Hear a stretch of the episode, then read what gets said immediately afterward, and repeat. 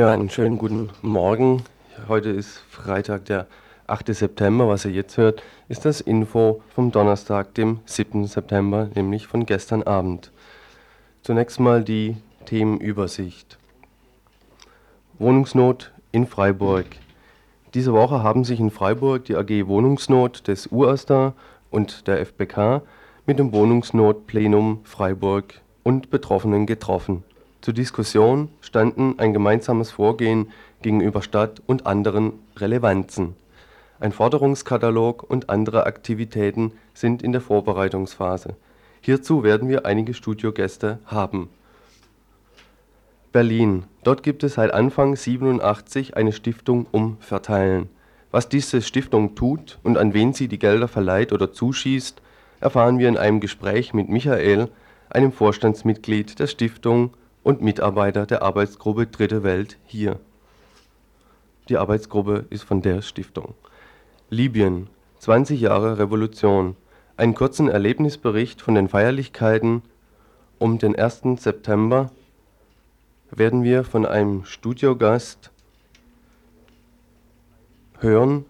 Ein oder mehrere ausführliche Berichte sollen in nächster Zeit noch folgen. Heute nur ein kurzer Eindruck zu den Feierlichkeiten. Dann noch ein Bericht zu den Stadtbrandprozessen in Frankfurt, wo jeden Dienstag und Donnerstag äh, Termine sind. Doch zuerst vorher noch ein kurzer Nachtrag zu gestern.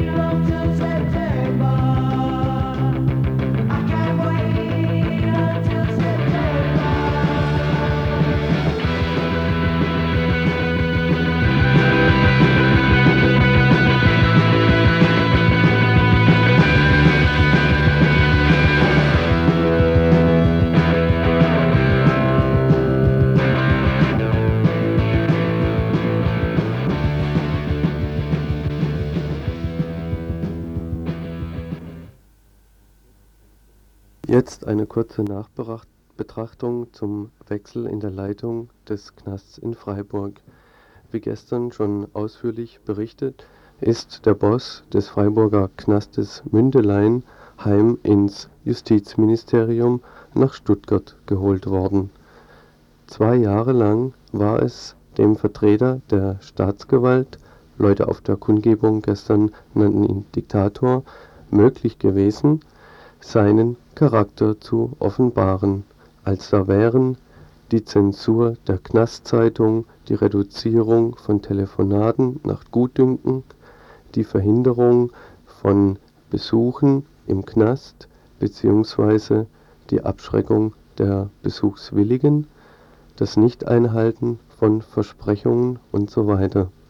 Kein Wunder also, wenn der Staatssekretär aus Stuttgart ihm für diese hervorragende Arbeit dankt. Doch was kommt jetzt danach? Der neue, Rösch mit Namen, hat angekündigt, die an die Hinterlassenschaft anzuknüpfen. Was er damit meint, werden wir sehen. Auch er wird seinen ganz speziellen Charakter offenbaren, soweit Stuttgart seine Handlungsweisen nicht sowieso diktiert. Auch er wird Lockerungen im Strafvollzug nicht zur Identitätsfindung der Gefangenen einführen, sondern als Mittel, um die Gefangenen zu knastkonformem Verhalten zu zwingen. Doch damit wird auch er keinen Erfolg haben. Er redet von Chancenvollzug statt Hotelvollzug und merkt dabei nicht, dass Menschen im Knast keine Chance haben höchstens die Chance, zu Anpassern zu werden. Und das ist sein Interesse. Und dieses Interesse hat nicht nur er in seinem Knast, sondern auch das Justizministerium und die Landesregierung in Stuttgart an ihre Bewohnerinnen, an ihren Bewohnerinnen. Im Knast passiert das alles nur noch eine Nummer schärfer, weil hier die Kontrolle von außen fehlt. Denn mit Knässen wird es nie eine freie Gesellschaft geben. Und schon stellt sich hier die Systemfrage. Die Knäste scheinen sich nur zu beseitigen zu lassen, indem Mensch das imperialistische Gesamtsystem zerschlägt. Oder nicht? Tagesinfo von Radio Dreieckland.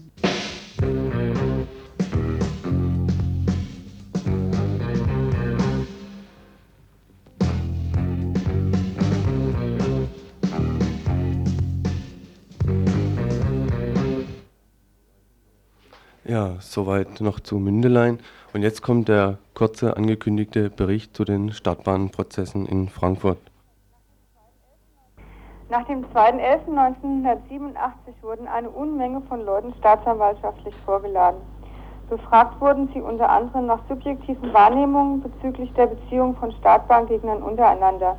Mit Verbissenheit halten Gericht und Bundesanwaltschaft trotz massivster Widersprüche der Verteidigung an diesen Aussagen fest. Sippenhaft und Kontaktschuld sind Teil des Szenariums der Bundesanwaltschaft in deren fantastischer Welt der terroristischen Vereinigung. Heute war Achim Bender geladen. Er sollte Angaben zur eigenen Wahrnehmung an der Startbahn 18 West betreffend die Angeklagten Eichler und Semisch machen. Achim im Wortlaut, ich habe mich entschlossen, meine Aussage zu verweigern. In einer Erklärung und mit seinem Anwalt machte er klar, sich der Konsequenzen bewusst zu sein. Er bekam 600 D-Mark Ordnungsgeld auferlegt. Nach ihm wurde eine Startbahngegnerin vernommen. Nach dem 2.11.87 von der Straße weg auf die Polizeistation gebracht, hatte sie ausgesagt. Heute konnte sie sich an nichts mehr erinnern. Das Protokoll enthalte die Formulierung der Polizeibeamten und wurde von ihr nicht gegengelesen. Zudem stellte sich heraus, dass sie seit 1985 zweimal im Jahr an, der, an den Sonntagsspaziergängen teilgenommen hat. Für einen Moment war heute spürbar, was dieser Prozess bedeutet. Jede Aussage, ist ein Verkauf eigener Geschichte. Es war aber auch spürbar, was die Startbahnbewegung ausmachte, wo die Ankläger auf eine Kraft stoßen, die Geschichte hat, eine Geschichte, die diesen Prozess überleben wird. Tagesinfo von Radio Dreieckland.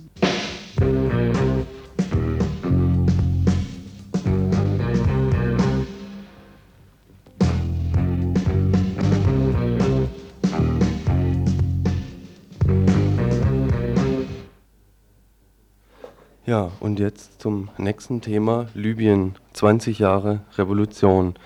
Einen kurzen Erlebnisbericht von den Feierlichkeiten um den 1. September, also heute vor einer Woche, hören wir jetzt von einem Studiogast. Ausführlichere Berichte aus Libyen werden wir zum anderen Zeitpunkt noch über den Äther zu bringen versuchen. Also hier jetzt mal einen ersten kurzen Eindruck von den Feierlichkeiten.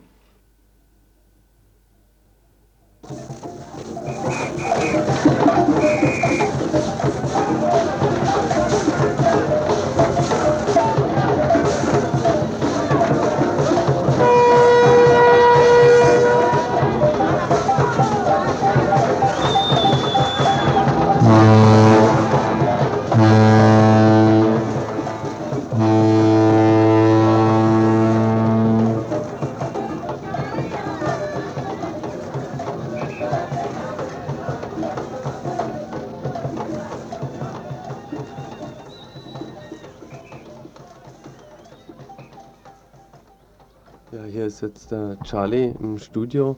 Er ist gestern aus Tripolis, aus Libyen zurückgekommen. Äh, weißt du, was das für Geräusche sind hier? Ja, also die Geräusche sind vielleicht zum Teil zu, zum Erkennen gewesen, und zwar die große Sirene. Das war ein riesengroßes Schiff, das in Tripolis eingelaufen ist, und die anderen Geräusche, das waren verschiedene afrikanische Kulturgruppen, die dieses Schiff empfangen haben. Und auf dem Schiff war ich mit dabei und da waren noch 500 andere, ja weit mehr wie 500 andere Internationalisten aus der ganzen Welt, kann man sagen. Also Gruppen aus Europa, aus den aus USA, Lateinamerika, aus Australien und auch äh, einige aus Afrika, obwohl extra aus Afrika noch ein zweites Schiff eingelaufen ist. Ja, und was hast du so für einen Eindruck überhaupt mitgebracht von den Revolutionsfeiern in Libyen? Also ich meine, der, der Eindruck war einfach überwältigend. Äh, erstens habe ich so eine riesen Weltfeier überhaupt noch nie erlebt, das kann man schon sagen. Äh, und der Empfang und, und auch die, die Liebe überhaupt, da, da war auch eine Herzlichkeit zu spüren und eine Gastfreundschaft, wie sie wahrscheinlich wirklich nur noch in Ländern vorkommt, die ja auch zum Beispiel vom Tourismus bisher nicht äh, besonders betroffen sind und für die Gäste, die auch kommen, mit einer gewissen Solidarität und Interesse an ihrem Land noch ganz, ganz was Wichtiges sind. Und in dem Sinn standen eigentlich die drei, vier, ja eigentlich waren es jetzt dann fast fünf Tage, die ich in, in Tripolis war und teilnehmen konnte an der, wie es hieß, Celebration of Human Rights and Peace. Das war der, der, der äh, Name für die Feierlichkeiten zur, zu 20 Jahre Revolution in Libyen selber.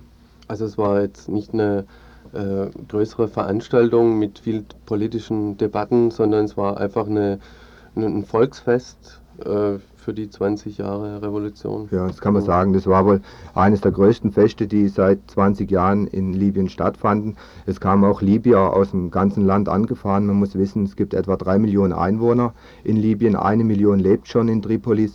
Und am ersten Abend, als wir mit dem Schiff da gelandet sind, war die Stadt also am Verkehrschaos, äh, Herzinfarkt fast äh, beteiligt, weil überall die Leute angeströmt sind, um diese Tage der äh, Feier und äh, der, des Gesprächs und, und, und der Auseinandersetzung mit, mit vielen Gästen aus aller Welt. Und zwar öffentlich, auf öffne, hauptsächlich öffentlich auf den Plätzen um die City von, von Tripolis, also um den Grünen Platz und den ganzen Gebäuden, die da äh, waren. äh, das durchzuführen.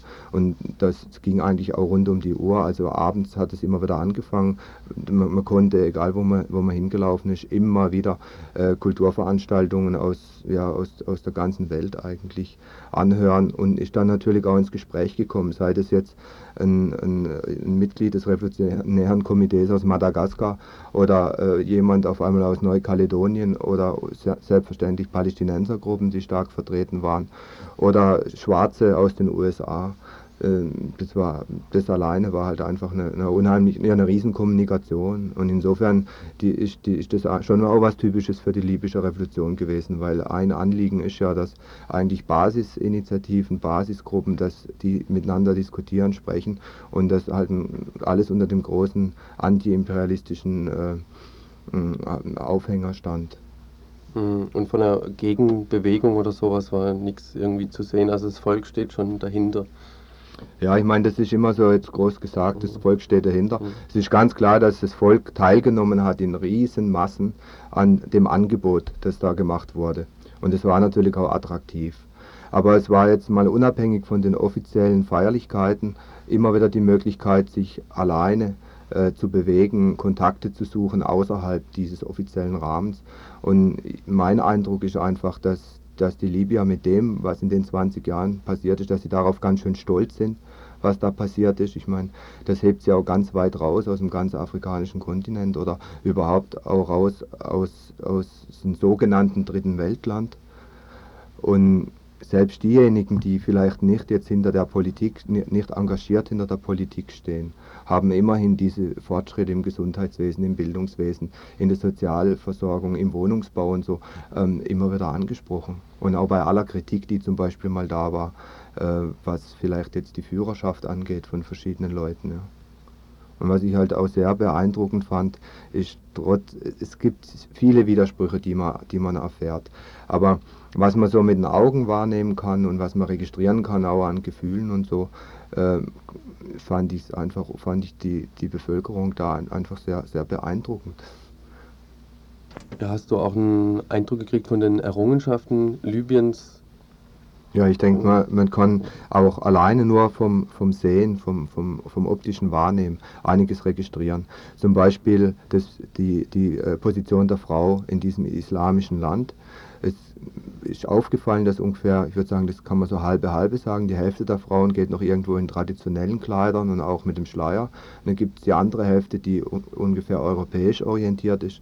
Es ist mir aufgefallen bei den verschiedenen äh, militärischen Gruppen, die, die natürlich auch da teilgenommen haben. Die Landesverteidigung spielt ja eine große Rolle, dass Frauen, dass es gemischte Bataillons gab Männer und Frauen gleich und dass oft Frauen Offiziere waren von, von Einheiten. Und ich denke, das ist eine, eine, eine Riesengeschichte im, im Land, das sich auf den Islam beruft und diese traditionellen Werte ja auch irgendwo bewahrt. Es fällt auf, wenn man mit äh, jungen, jugendlichen Libyern spricht, dass die sehr gewandt sind, zum Beispiel problemlos äh, mit einem Englisch sprechen können und auch über das, was sie sprechen, deutlich wird, dass da ein, einfach ein, eine Bildung, eine Ausbildung dahinter steht.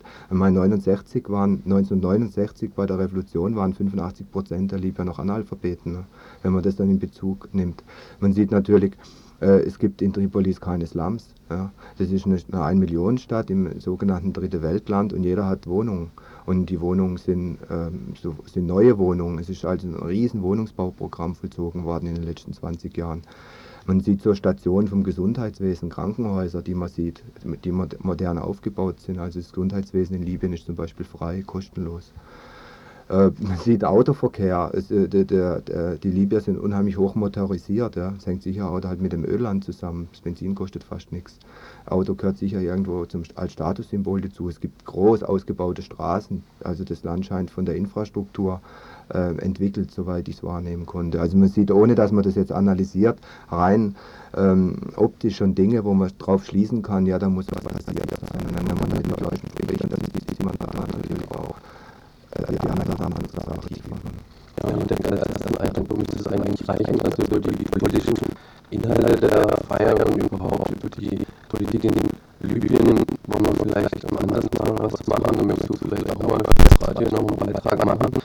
Bloß noch eine Frage, hast du einen, weshalb hier in der BRD zum Beispiel über die Revolutionsfeiern kaum eine ausreichende bzw. nicht mal eine hat. Also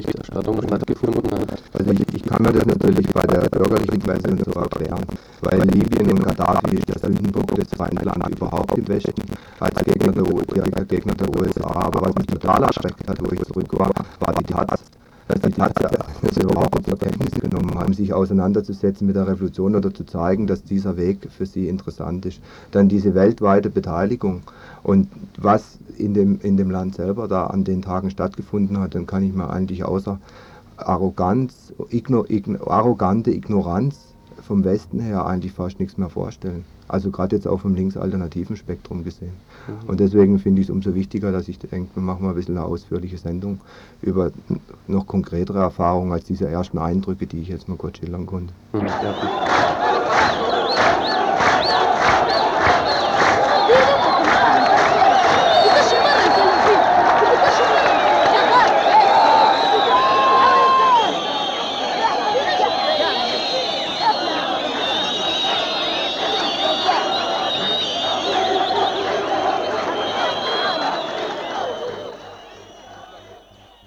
Tagesinfo von Radio Dreieckland.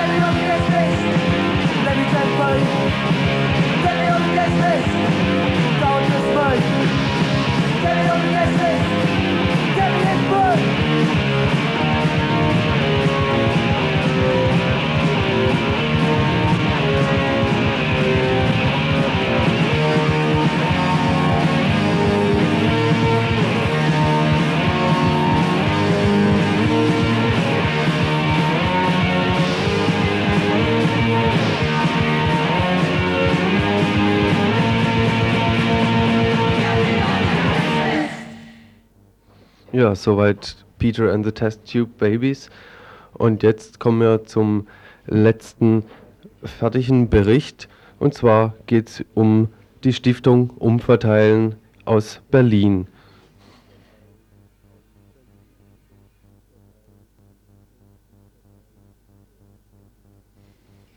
Im Studio ist jetzt der Michael aus Berlin von der Stiftung Umverteilen. Hallo Michael, äh, erzähl doch einfach mal, was die Stiftung Umverteilen ist, seit wann sie gibt und was du dort machst. Ja, die Stiftung Umverteilen existiert seit 1987, äh, ist hervorgegangen aus einem Millionenerbe. Ein Apotheker in Berlin, der sich dem alternativen Spektrum zugehörig fühlt, sah sich äh, durch das Erbe seines Vaters auf einmal im Besitz von 30 Millionen Mark und musste irgendwie sehen, was er jetzt mit dem Geld macht. Äh, das hat er erst im privaten Kreise ein bisschen unter das Volk geworfen und hat dann im Laufe der Zeit festgestellt, dass er erstens den Überblick verloren hat und zweitens auch irgendwann die Steuer sich mal meldete und hat sich dann mit einem Steuerberater und einem Anwalt zusammengesetzt und dann kam dieses Stiftungsmodell dabei raus. Das funktioniert jetzt so, dass diese 30 Millionen Mark in Immobilien angelegt sind, zum Teil, zum Teil ähm, verlie äh, verliehen werden, richtig, an Projekte, die es in Berlin oder in der Bundesrepublik gibt. Ähm, ein Beispiel dafür ist hier in Freiburg die Spechtpassage. Und ähm, das, was dann an Zinsen rauskommt von diesen Projekten, das wird wiederum an Arbeitsgruppen gegeben, die damit Projekte in der dritten Welt und in, in der Bundesrepublik unterstützen. Ja, und die Gelder, die verliehen werden, äh, wie funktioniert das nach herkömmlichem, sagen wir mal, bankkapitalistischen Prinzip oder gibt es da irgendwelche Unterschiede? Also ihr seid ja keine Bank. Wir sind keine Bank und wir dürfen eigentlich auch nur in bestimmte Anzahl, bestimmten Rahmenkredite vergeben. Äh, es sieht so aus, dass eine Gruppe, die einen Kredit haben will, sich zunächst mit einer, ja, wie soll ich sagen, mit einer, ähm, mit einem Antrag an uns wendet. Dieser Antrag wird erstmal auf Wasserdichtheit, auf, auf äh, Zuverlässigkeit der Gruppe, auf mögliche Bürgschaften oder so von einem Anlageberatungsunternehmen, mit dem wir zusammenarbeiten, einem Alternativen, den Stadtwerken in Berlin überprüft. Und wenn Stadtwerke dann der Stiftung umverteilen sagt, die Gruppe kann es machen, dann berät der Vorstand der Stiftung nochmal darüber, was denn jetzt im Einzelnen mit dieser Gruppe zusammen ausgeheckt wird. Die antragstellende Gruppe muss dann irgendwann mal anfangen, muss ihre Zinsen und ihre Tilgung bezahlen. Und aus dem Geld, was dann an Zinsen eingenommen wird, unterhält die Stiftung ein kleines Büro und äh, es gibt noch Etats für die sechs Arbeitsgruppen dieser Stiftung. Ja, und die sechs Arbeitsgruppen, habe ich gelesen, die heißen, einmal die, das ist einmal die Arbeitsgruppe Afrika, die Arbeitsgruppe Asien und die Arbeitsgruppe Lateinamerika. Und dann gibt es noch drei andere Arbeitsgruppen, Erfahren, mhm. Arbeitsgruppe Frauen und Arbeitsgruppe Dritte Welt hier. Äh, kannst du zu, der, ähm, zu den einzelnen Arbeitsgruppen was sagen, wie die Aufteilung, weshalb, wo mhm. die Schwerpunkte liegen und weshalb gerade diese Arbeitsgruppen gebildet wurden? Äh, weshalb gerade diese Arbeitsgruppen gebildet wurden, hängt sicherlich auch damit zusammen, die Arbeitsgruppen haben teilweise schon existiert, bevor es die, Stiftungs die Stiftung als Organisation gegeben hat. Ähm, das waren teilweise persönliche, Interessen, persönliche Interessen von Leuten, die äh, mit dem Stifter damals ein bisschen befreundet gewesen sind. Also die Stiftung hat dann praktisch die Arbeitsgruppen äh, eingeladen, für die Stiftung zu arbeiten. So ist es ja. Und im Laufe der Zeit ist eine Arbeitsgruppe aufgelöst worden, sind zwei neue gegründet worden. Die Arbeitsgruppen Asien und Frauen gibt es also erst seit letztem Jahr. Äh, die Schwerpunkte der Arbeit bei den drei regionalen Gruppen sind eigentlich, dass dann Entwicklungs Projekte, Projekte der wie auch immer Entwicklungshilfe, Förderung zur Selbsthilfe in den Ländern Afrika unterstützt werden mit Zuschüssen. das heißt die Arbeit von kleinen Gruppen, die dort in den Ländern arbeiten und dort irgendwie was aufbauen oder weiterführen wollen. Äh, die Arbeitsgruppe Erfahren unterstützt ähm, fast ausschließlich oder ganz ausschließlich Reisen von Schülern aus Berlin, deutschen und türkischen Schülern in die Türkei. Und Schülerinnen. Und Schülerinnen, klar, die dort äh, dann wohnen bei den Familienangehörigen der türkischen Schüler mhm. und dort dann direkt im Land ein bisschen sehen sollen, die Lebensbedingungen, die Arbeitsbedingungen der Menschen da, um vielleicht dann auf die Weise dazu beizutragen, dass also Ressentiments, Rassismus, Ausländerfeindlichkeit auch in Berlin, was bei uns ein großes Problem ist, abgebaut wird. Tja. Und die Arbeitsgruppe Frauen unterstützt eben Frauenprojekte? Frauenprojekte in, in eben diesen Dritte Weltländern, hm. aber kaum in der Bundesrepublik selber. Und die letzte Arbeitsgruppe ist die Arbeitsgruppe Dritte Welt hier, der ich selber angehöre. Mhm. Diese Arbeitsgruppe hat zu tun mit Projekten der Öffentlichkeitsarbeit für und über dritte Weltproblematik in Berlin und in der Bundesrepublik. Das können sein Seminare, Veranstaltungen, das können sein Publikationen, vielleicht auch ein Zuschuss dazu, dass ein Film gedreht wird. Äh, aber das Allermeiste, was wir unterstützen, findet, das ist unser Kriterium in der Bundesrepublik oder in Westberlin statt. Gibt es da inhaltliche Schwerpunkte, die ihr da setzt? Bei der, ihr verteilt ja dann auch irgendwelche Gelder äh, für irgendwelche Projekte. Und gibt es da irgendwelche inhaltlichen Schwerpunkte, die ihr setzt, was ihr primär unterstützen wollt?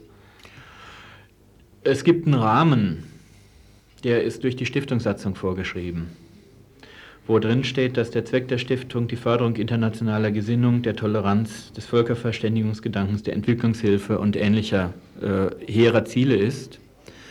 Wie das im Einzelnen ausformuliert wird und, und mit Inhalt gefüllt wird, entscheidet jede Arbeitsgruppe autonom. Also die Arbeitsgruppen mhm. haben eine ziemliche Autonomität, Autonomie mhm. äh, in Bezug darauf, was sie inhaltlich machen und wie sie ihre Gelder ausgeben. Ähm, und der Rahmen ist eigentlich ziemlich, ziemlich weit gespannt, was sie wirklich mhm. machen können. Das hängt auch mit der Struktur der Zusammensetzung einer einzelnen Arbeitsgruppe zusammen. Mhm. Äh, wir verstehen uns als Arbeitsgruppe Dritte Welt hier so, dass wir nicht parteipolitisch sind und versuchen in einem breiten Spektrum, äh, wir fühlen uns zwar schon der wie auch immer linken Ecke zugehörig. Aber dennoch dem Pluralismus verpflichtet? Dennoch dem Pluralismus mehr oder weniger verpflichtet, auch wenn wir selber, jeder von uns, also natürlich bestimmte Lieblingssachen da hat. Ne? Äh, aber es geht ja nicht nach den speziellen Wünschen, wenn jetzt der ein oder andere oder die ein oder andere Mitarbeiterin jetzt spezielle äh, Lieblingsprojekte hat, die sie gerne unterstützt, sondern es sind doch eigentlich äh, unter euch vereinbarte Sachen, die ihr unterstützt. Ja? ja, im Prinzip geht es so, wir kriegen im Jahr haufenweise Anträge, sind in diesem Jahr schon über 60 gewesen, nur allein für unsere Arbeitsgruppe dass dann einer aus der Arbeitsgruppe oder eine aus der Arbeitsgruppe sich diesen Antrag vornimmt, mit der antragstellenden Gruppe Kontakt aufnimmt, mal ein bisschen nachfragt, versucht diese Gruppe ein bisschen kennenzulernen. Ähm, das kann sein, jetzt am Sonntag wird in, in Berlin eine Chile-Ausstellung eröffnet. Da sind also Leute aus Berlin für ein paar Monate in Chile gewesen, haben dort also äh, die gegenwärtige Situation, den Widerstand, die aktuelle Lage dann einfach fotografiert und, und Interviews mit Leuten gemacht und mhm. machen da in Zusammenarbeit mit, dem, äh, mit der Vereinigung der Verfolgten des Naziregimes also eine Ausstellung dazu.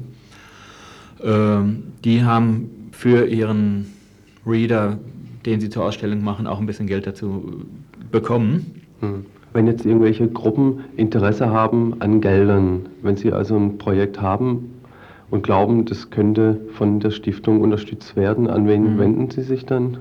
Das kommt darauf an, was das für ein äh, Antrag ist. Äh, wenn es sich um ein Anlageprojekt handelt, also was den Vorstand betrifft, da findet im Moment sehr wenig statt, weil wir, wie gesagt, keine Bank sind und eine bestimmte Anzahl von, von Darlehen nicht überschreiten können. Das heißt, wir können im Moment keine neuen Darlehen vergeben, sondern beschränken uns im Moment auf die Verwaltung der Darlehen, die im Laufe der letzten Jahre gegeben worden sind äh, Gruppen aus dem Dritte Weltbereich, die äh, unterstützt werden wollen in dem Bereich, in dem sie arbeiten, müssten sich halt an die zuständige Arbeitsgruppe praktisch wenden. Mhm. Äh, jetzt Stichwort Verwaltung noch. Ähm, ihr habt den Eindruck, dass das schon eine ganz große Verwaltung erfordert, eure Arbeit. Äh, gehen da nicht irgendwie die Inhalte dann verloren? Das kann ein bisschen ein Problem werden. Wir haben äh, als einzige ja, quasi professionelle Einrichtung ein Büro, in dem also zwei Leute arbeiten, von dem einer sogar auch nicht die ganze Zeit arbeitet, nur 25 Stunden in der Woche. Äh, alles andere ist ehrenamtliche Arbeit. Und ich kriege es bei mir in der Arbeitsgruppe mit, wir sind vergleichsweise wenig Leute mit einem ziemlich großen Volumen an Anträgen, dass wir manchmal wenig Zeit haben, uns als Arbeitsgruppe inhaltlich nochmal mit den Antragstellern zu befassen. Das kann praktisch nur der einzelne für die antragstellende Gruppe zuständige Mensch in der Vorklärung machen. Und dann sind wir hinterher gezwungen, als Arbeitsgruppe uns auf das zu verlassen, was der oder die dann sagt. Tagesinfo von Radio Dreieckland.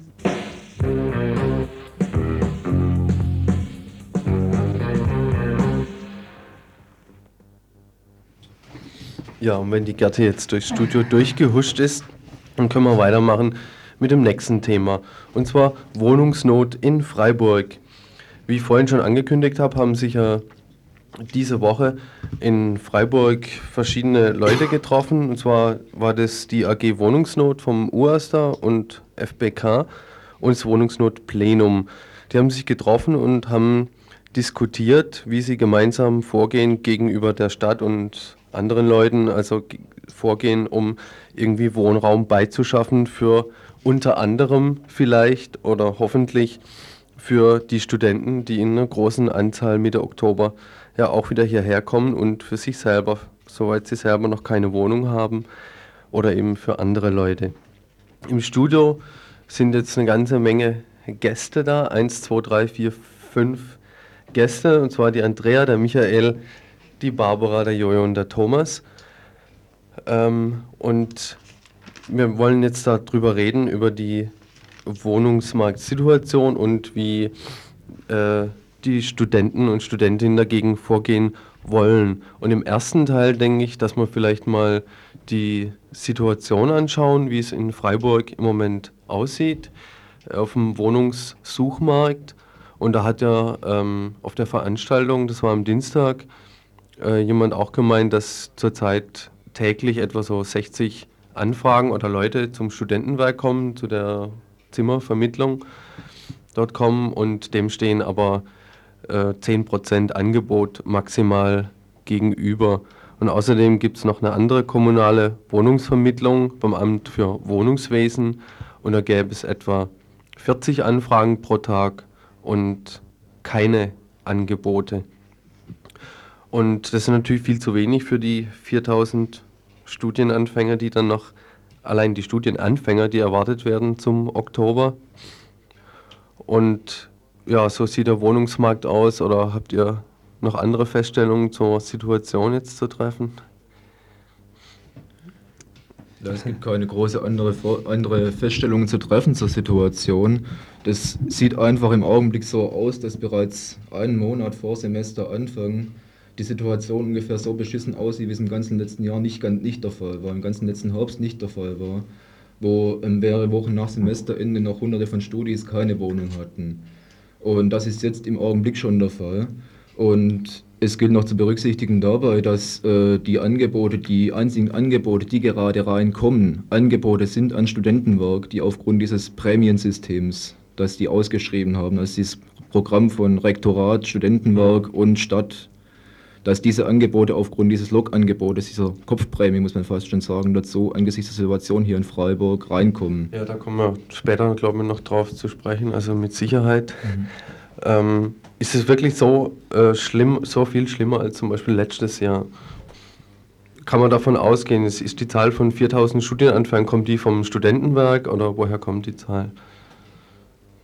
Das sind Zahlen, die vom Studentenwerk bisher veröffentlicht worden sind, wobei die Informationen vor einer Woche ungefähr gefallen sind oder rausgekommen sind. Und das Studentenwerk selber noch nicht genau wusste, wie viele Leute sich jetzt in Freiburg eigentlich neu einschreiben werden. Es sind nur Erfahrungswerte, die dafür sprechen, dass 4000 bis sogar 4500 Erstsemesterinnen und Studienortwechslerinnen sind, die äh, eben ab Mitte September hier in Freiburg anrücken werden, mhm. wo die Zulassungsbescheide rausgehen. Als zum Beispiel gibt es einen Jura, neuen Spitzenwert, das werden über 500 äh, Erstsemester sein, die da in äh, einer Woche ihre Zulassungsbescheide bekommen für Freiburg. Mhm. Und entsprechend eng ist eben im Moment noch voll auf dem Markt und die Tendenz wird natürlich immer schlimmer, je näher der Zeitpunkt rückt, denke ich. Ähm, möchtest du was dazu sagen? Ja, ich würde sagen, dass man den Studenten nur raten kann, sich beim kommunalen Wohnamt überhaupt mal zu melden, weil also mir hat das auch jemand gesagt, ich finde es ganz vernünftig, dass man wenigstens einen statistischen Wert hat. Ich meine, die hatten Zeiten, da haben sie überhaupt nichts angenommen, mehr an Neuanmeldungen, aber man kann nur empfehlen, die Leute wirklich, in, dass die Stadt merkt, was Sache ist. Ich meine, der hat einen riesen Katalog, also eine ganze Kartei-Dings vor mit roten, das sind die Suchenden und dann hat er vielleicht so ein Häufchen, so zehn Stück mit, mit Angeboten. Also da ist natürlich nichts da, aber nur, dass man einen statistischen, einen, einen reellen Wert kriegt, sollen sich die ganzen Neuanfänger da auf jeden Fall einschreiben. Mhm. Also und du hast mir auch noch was erzählt, wie die Leute sich da teilweise verhalten, wie das so ausschaut? Kannst du da einen Eindruck irgendwie rüberbringen, wie das so ausschaut im Studentenwerk? Ja, also im Studentenwerk, das, das geht natürlich also übel ab. Ich habe das ein paar Mal mitgemacht, als ich das erste Mal da war, da war ich, bin ich etwas entsetzt nebendran gestanden. Und zwar ist es also so, dass man eine Stunde bis anderthalb Stunden vorher, um neun macht es auf, vorher sich da rumdrückt und dann schon in den Raum reingeht, wo nachher die Zettel ausgeteilt werden. Und es ist wirklich so, dass also der Größte und der Stärkste und der Breitste, dass sie sich richtig drum keilen. Also wenn man dann, was weiß ich, mhm. sich die Mentalität nicht hat oder sowas, dass es absolut beknackt abgeht. Also, also es ist wirklich eine Keilerei. Die, der, der Mann kommt rein, teilt seine Zettel aus und die reißen ihm, die, die so viele da sind, einfach packenweise aus der mhm. Hand. Und also also keine Solidarität unter den Studenten. Studenten. Ja, das verstehe ich auch. Und ich habe das dann kurz angesprochen, aber der, nein, das ging nicht anders und fairer könnte man das nicht verteilen, aber ich finde, da müsste man wirklich was machen. Also. Das ist mhm. kein Und was Zustand. hast du da für einen Vorschlag, was man machen kann? Ich weiß nicht, irgendein faires ja. System. Das, ich meine, gerecht wird es nie, aber ob man so auslost oder auswürfelt oder mhm. über ein Nummernsystem, wie die Leute antanzen, dass man einfach mhm. Nummern ausgibt, entsprechend der Wohnungen, die da sind, die ja. dann umverteilt oder. Mhm. Also es ist halt schon eine schlimme Situation, wenn halt alle Leute, die vom gleichen Problem betroffen sind, sich noch gegenseitig Sie, bekämpfen. Ja, ja, das ist dann mhm. also wirklich ja, unangenehm. Und, mhm. und, das andere ist ja, es suchen ja nicht nur Studenten und Studentinnen Wohnungen. Habt ihr irgendwelche Zahlen oder Informationen, äh, wie viel insgesamt Wohnungen gesucht werden gerade in Freiburg? Besonders billiger Wohnraum vielleicht? Also beim kommunalen Wohn wie heißt das, Wohnraumamt hieß es, dass momentan 2300 Familien äh, nicht versorgt seien, also größere Wohnungen brauchen oder was weiß ich. Mhm. Und die Aussiedler und Übersiedler sollen ja auch noch Wohnungen suchen, also sieht extrem schlimm aus. Ja.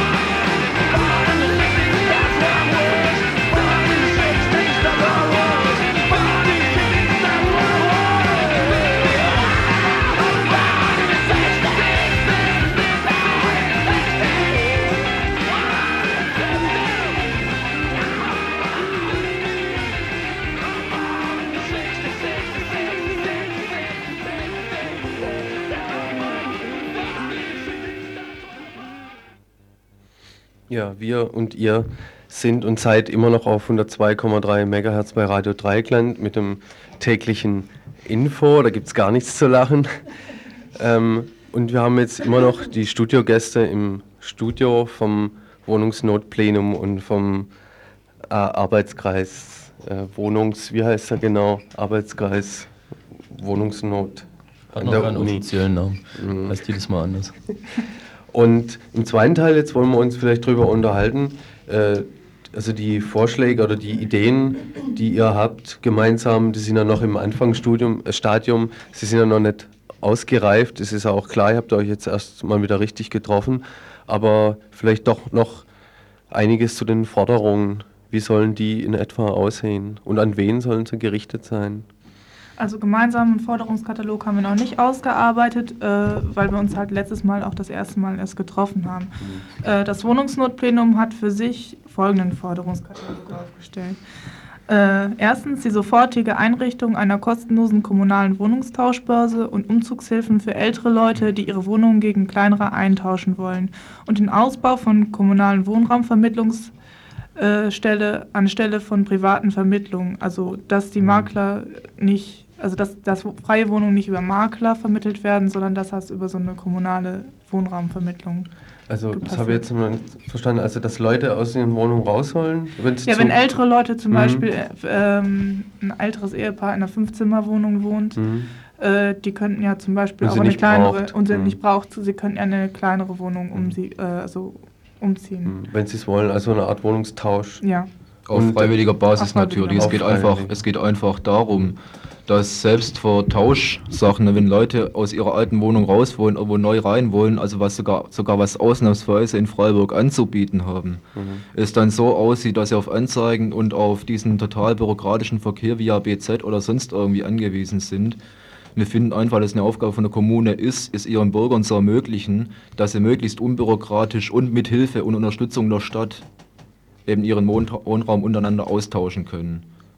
Mhm. Und für alte Leute ist dann zumindest mal sehr, sehr wichtig, wenn sie bereit dazu sind, jetzt irgendwie von mir aus in speziell subventionierte Altenwohnungen umzuziehen, ihre alten Wohnungen freizumachen, dass dann erstens mal eben gleichwertigen Wohnraum vermittelt bekommen, entweder im gleichen Stadtquartier oder zumindest dann auch zusätzlich noch Umzugshilfen. Ne? Weil die Leute können ihre Sachen natürlich nicht selber in der Gegend rumtragen, jedenfalls zum großen Teil nicht. Und das meinen wir mit dieser kommunalen Wohnraum-Tauschbörse oder Vermittlungsbörse. Mhm. Ja, weiter fordern wir eine kostenlose Übernachtung im Notlager in der alten Uni. Das, das ist ja bereits ähm, beschlossene Sache, oder? Nee, das kostet 5 Mark, die, mhm. äh, kostet die Übernachtung, also mhm. wenn man mhm. Bettzeug dazu nimmt. Mhm. Pro Nacht halt. Und das sind dann auch, dann kommt man ja auch auf eine staatliche Monatsmiete. Mhm, Und ihr fordert jetzt äh, dass das kostenlos ist, hm? ja. Weil es ist halt die Aufgabe des Studentenwerks, ja. da Betten zur Verfügung zu stellen. Dann fordern wir die sofortige Feststellung, Offenlegung und Anmietung leerstehenden Wohnraums durch die Stadt bei Weigerung der Vermieter oder unzumutbaren Konditionen, Beschlagnahmung oder Zwangsbewirtschaftung. Also Dies gilt auch für Bundeseigentum. Dem Berliner Modell ja. ähnlich? Oder? Hm. Ja. Ähm, soll es dann eher Beschlagnahmung oder wie heißt das andere Stichwort? Zwangsbewirtschaftung. Zwangsbewirtschaftung sein? Und wo ist, dann, wo ist dann der Unterschied? Was ist überhaupt Zwangsbewirtschaftung? Oder Beschlagnahmung kann ich mir ja auf jeden Fall mal was vorstellen. Also Beschlagnahmung zieht natürlich für die Fälle speziell, wo die Leute, die Vermieter, äh, sich weigern, das Zeugs irgendwie zur Verfügung zu stellen oder unzumutbare Konditionen stellen. Da muss das Teil beschlagnahmt werden. Ne? Mhm. Zwangsbewirtschaftung ist dann von einem anderen Fall gedacht, dass den Leuten einfach angedroht wird, den Vermietern angedroht wird, dass das Teil, äh, wenn eben keine freiwillige Vermietung von den Vermietern selbst aus stattfindet, beschlagnahmt wird und das würde dann Zwangsbewirtschaftung heißen. Mhm. Da ist die Vermieter also nur unter Androhung von der Beschlagnahme, die also unbedingt erforderlich ist in dem Zusammenhang dann, äh, dazu gezwungen worden, das Ding eben zwangsweise zu vermieten. Das bedeutet Zwangsbewirtschaftung. Ne? Und dass die Stadt eben auch dafür, dabei für äh, entsprechende normale Konditionen sorgt. Ne? Mhm. Das heißt, dass eben diesen Spekulanten dann nicht durch entsprechende äh, hohe, horrende Mietpreise auch noch äh, praktisch ihr bisheriges Verhalten honoriert wird. Wie es zum Beispiel bei der Aktion vom Ständenwerk auch der Fall ist. Weiter fordern wir die Ausweitung des beschlossenen so Sozialwohnungsbauprogramms mit einem unter einem anderen Konzept. Ähm, ähm, Sozialwohnungsbau, also ihr fordert schon einen Wohn sozialen Wohnungsbau oder die Förderung des sozialen Wohnungsbaus, aber eben nicht mit dem Konzept, wie es äh, bisher gang und gäbe war. Also das Konzept bisher ist ja so, dass die Mieten zu Anfang relativ günstig sind, also weil sie subventioniert werden, weil die Bankzinsen halt bezuschusst werden. Aber innerhalb von, von wenigen Jahren steigen die Mieten ziemlich rasant an. Das hat halt zur Folge, dass die Leute in der Wohnung drin sitzen und wenn sie drin sitzen bleiben wollen, müssen dementsprechend halt mehr arbeiten oder sie müssen halt rausgehen. Also die Mieten sind halt anfangs künstlich niedrig und nachher erreichen sie halt die Höhe, die, die normal ist. Wobei die teilweise noch höher ist als bei privaten, weil, weil die Banken halt da noch mächtig abkassieren. Die verlangen zum total höhere Zinsen für einen sozialen Wohnungsbau, als sie für private Vermieter fordern. Also und das Konzept müsste man irgendwie ändern. Also ich, ich finde das halt wenig sozial, was da bisher abläuft sehr an asozialer Wohnungsbau. Weiter fordern wir eine paritätische Mitbestimmung bei Planung und Bau von Studentenwohnheimen und eine Selbstbestimmung bei der Verwaltung von, von Studentenwohnheimen. Also das schließt für mich ein, dass ihr Studentenwohnheime fordert, äh, oder? Ja, schon. Mhm. Das Aber ist, das ist ein, ein, Punkt, der in die gleiche Richtung geht wie auch der mit dem sozialen Wohnungsbau. Nämlich, dass uns im Prinzip natürlich schöne Altstadtvillen oder sonst irgendwas oder auch äh, Villen die bisher äh, zweckentfremdet genutzt werden oder leer stehen, wesentlich lieber sind als irgendwelche Wohnheime. Und auch als Sozialwohnungen, die meistens ähnlichen Wohncharakter haben. Aber das im Augenblick einfach so aussieht, dass selbst unter Nutzung von allem zur Verfügung stehenden oder eben bisher nicht zur Verfügung stehenden Wohnraum in Freiburg mehrere tausend Wohnungen fehlen. Das gibt ja sogar unser Oberbürgermeister in der Zwischenzeit zu, unser Herr Böhme dessen Angaben zufolge in Freiburg aktuell 1500 Wohnungen fehlen, wobei er einiges vergessen hat dabei, was wir bei den Herren ja gewohnt. Äh, und es gibt einfach nicht genug Wohnraum. Ne? Und das heißt einfach, dass im Augenblick alle Ressourcen ange angezapft werden müssen. Das heißt für uns natürlich, wie wir auch schon gefordert haben, leerstehende Wohnungen endlich mal da was zu machen, den Punkt nicht die Leute wieder rauszuschmeißen, wenn sie endlich mal zur Selbsthilfe greifen. Und es geht aber auch nicht anders, als dass Wohnheime gebaut werden. So blöd das natürlich ist. Ne? Also man weiß ja, wie es in der Sundgauallee zum Beispiel aussieht mit diesen Zimmern da und diesen teilweise dann für das, was da auf jeden Fall geboten ist, abartigen Preisen. Ne? Ja, auch Studenten wollen ja wohnen und nicht Wohnklonen. Ja. Richtig. Hm. Weiter fordern wir Altbaurenovierung statt Luxussanierung, keine Zerstörung von billigem Wohnraum.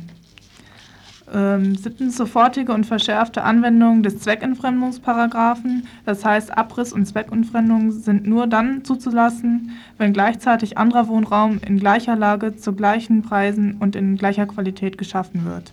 Also Zweckentfremdung äh, ist zum Beispiel, wenn man Büroraum aus Wohnraum macht, beziehungsweise wenn man Wohnraum auch allein stehen lässt. Meint ja, leer ste auch leer stehen äh, leer das stehen ist auch, lässt. Das ist auch eine Zweckentfremdung, ja klar. Die Studenten werden allein gestehen lassen, nicht die Wohnräume. Ja. Und mhm. Verwaltung und Behörden raus aus Wohnhäusern. Also die können auch mhm. woanders hingehen. Also weil es sind ja einige Wohnhäuser, also in Wohngegenden, hier voll mit, mit Universitätsinstituten und mit Behörden verschiedenster ja. Art. Und äh, habt ihr dann einen Vorschlag, wo die hinkommen könnten? Also das Öko-Institut hat ja zum Beispiel eine ganz gute Aktion gemacht, die äh, ein Hochhaus in Weingarten bezogen haben. Ich weiß allerdings gerade nicht aktuell, was die von eine Villa hatten vorher, ob die überhaupt eine Villa hatten in der Stadt. Auf jeden Fall haben die das auch mit der Begründung dann getan, dass eben für ihre Art von Tätigkeit sowas vollkommen ausreichen würde. Also Öko-Institut im Hochhaus drin zu haben, das passt da vielleicht auch nicht ganz so vom Image her. Aber die Leute haben das getan und ich denke, das kann man von unseren Stadtvätern auch fordern. Genauso äh, zum Beispiel für Verwaltungsbehörden wie das Wasserwirtschaftsamt in der Orachstraße oder ähnliche Angelegenheiten. Ne? Da gibt es tausende von Beispielen und es wäre auch nötig und endlich mal durchzuführen von der Stadt, dass die gefälligst eine Liste aufstellen, wo in Freiburg überall im Stadtzentrum zumindest derartige entfremdete äh, Gebäudenutzung stattfindet im Augenblick, damit da endlich mal Aktionen dagegen gemacht werden können. Ne? Weiter fordern wir den Stopp der Umstrukturierung der Innenstadt, keine KTS, Instandsetzung der Faulerhäuser, kein Abriss der Moltke Straße 28 und keine Entmietung des Werderings 15. Also insofern eindeutige Solidarität mit anderen äh, ja. Bevölkerungsgruppen, wenn ich es mal so nennen darf, die eben auch nicht viel Geld haben, um ja, wir wollen auf keinen Fall, dass das äh, eine Sache ist, die jetzt nur für, für Studis ist, mhm. sondern wir wollen auch, dass uns mit anderen Bevölkerungsgruppen mhm. solidarisieren. Also ich finde das mit der Umstrukturierung besonders wichtig, weil, weil damit auch klar wird, zum Beispiel mit der Bevölkerung der Innenstadt, woher die Wohnungsnot kommt, dass es eben keine natürliche Sache ist oder ein Planungsfehler, sondern dass sie einfach produziert wurde, die Wohnungsnot, indem halt saniert wird, indem abgerissen wird, indem Stadt mit Spekulanten zusammenarbeitet, was man zum Beispiel an der Talstraße gesehen hat, wo sie halt äh, den Besitzer aufgefordert hat, die Leute doch rauszuschmeißen, damit das Haus endlich abgerissen werden kann.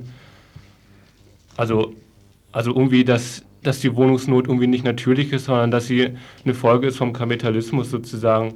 Also davon, dass Leute Profit damit machen, dass es uns dreckig geht.